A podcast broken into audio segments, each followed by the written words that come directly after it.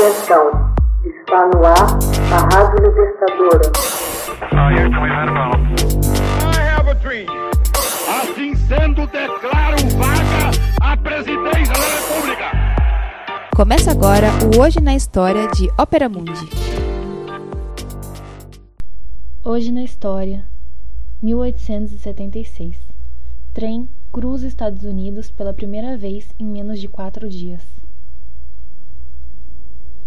Apenas 83 horas após deixar a cidade de Nova York, na costa leste dos Estados Unidos, uma composição ferroviária da Transcontinental Express chega em São Francisco, na costa oeste do país, em 4 de junho de 1876.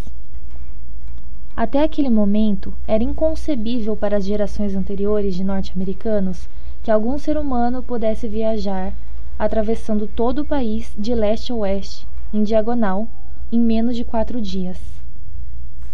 Durante o começo do século XIX, quando Thomas Jefferson sonhava com uma nação que se estendesse de um resplandecente oceano a outro, verso da canção America the Beautiful, eram necessários dez dias para levar o presidente de carruagem percorrendo os 360 quilômetros de Monticello a Filadélfia.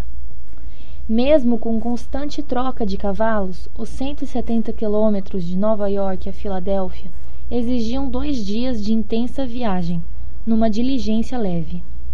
Com essas velocidades, as costas do largo território do país estavam meses de distância uma da outra. Como poderia tão vasto país ter a esperança de permanecer unido? No início de 1802, Jefferson teve um vislumbre de resposta. A introdução de um agente tão poderoso como o vapor nas rodas da carruagem, previu, proporcionará uma grande mudança na condição do homem. Embora Jefferson jamais tenha visto um trem, entrevira o futuro com a sua visão. Nos 50 anos seguintes, os Estados Unidos constituíram mais ferrovias do que qualquer outra nação no mundo. Por volta de 1869, a primeira linha transcontinental, ligando costa a costa, foi concluída. De repente, uma jornada que anteriormente levava meses usando cavalos poderia ser feito em menos de uma semana. Cinco dias após a estrada de ferro transcontinental ter sido concluída, começaram a operar os serviços diários sobre os trilhos para passageiros.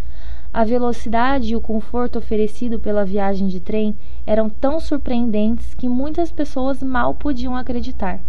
As revistas populares passaram a fazer entusiasmados relatos de tão incrível jornada. Para os ricos, uma viagem na ferrovia transcontinental era uma experiência luxuosa. Os passageiros da primeira classe rodavam em cabines belamente decoradas com assentos de veludo felpudo, que se convertiam à noite em acolhedores leitos.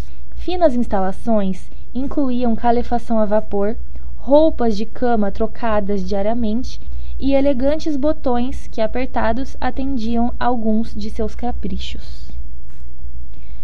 Com um extra de 4 dólares por dia, o rico viajante poderia optar por subir no semanal Pacific Hotel Express, que oferecia um finíssimo jantar a bordo. Como escreveu um feliz passageiro, o mais extraordinário e delicioso passeio em minha jornada pela vida foram aqueles cinco mil quilômetros por estrada de ferro.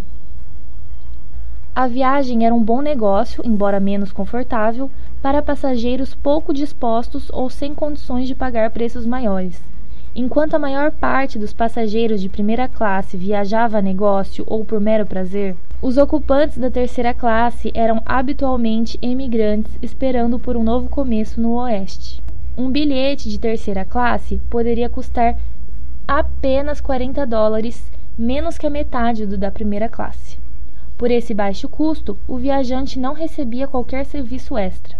De resto, seus vagões, dotados de apertadas fileiras de bancos de madeira, ficavam congestionados, barulhentos e desconfortáveis. A companhia ferroviária Amiúde engatava os vagões de passageiros a vagões de carga, e a composição era frequentemente manobrada para mudar de trilhos de modo a abrir caminho para os trens expressos. Consequentemente, os viajantes de terceira classe, em sua jornada em direção ao oeste, levariam dez dias ou mais. Mesmo sob essas precárias condições, poucos viajantes se queixavam. Os dez dias sentados num duro banco de madeira era preferível aos seis meses de viagem com as morosas diligências. A promoção da estrada de ferro estava naturalmente focada na velocidade dos trens expressos. A chegada da composição da Transcontinental Express em São Francisco, em 4 de junho de 1876, foi amplamente celebrada pelos jornais e revistas do dia. Com este novo serviço ferroviário expresso, um homem de negócios podia deixar Nova York numa segunda-feira de manhã, desprender 83 horas em meio a um relaxante conforto e chegar disposto, pronto para o trabalho em São Francisco na quinta-feira à tarde. O poderoso agente a vapor tinha efetivamente encolhido uma vasta nação a um tamanho razoável.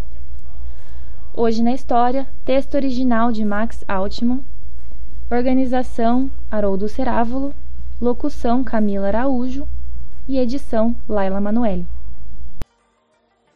Você já fez uma assinatura solidária de Opera Mundi? Com 70 centavos por dia, você ajuda a imprensa independente e combativa. Acesse www.operamundi.com.br/apoio.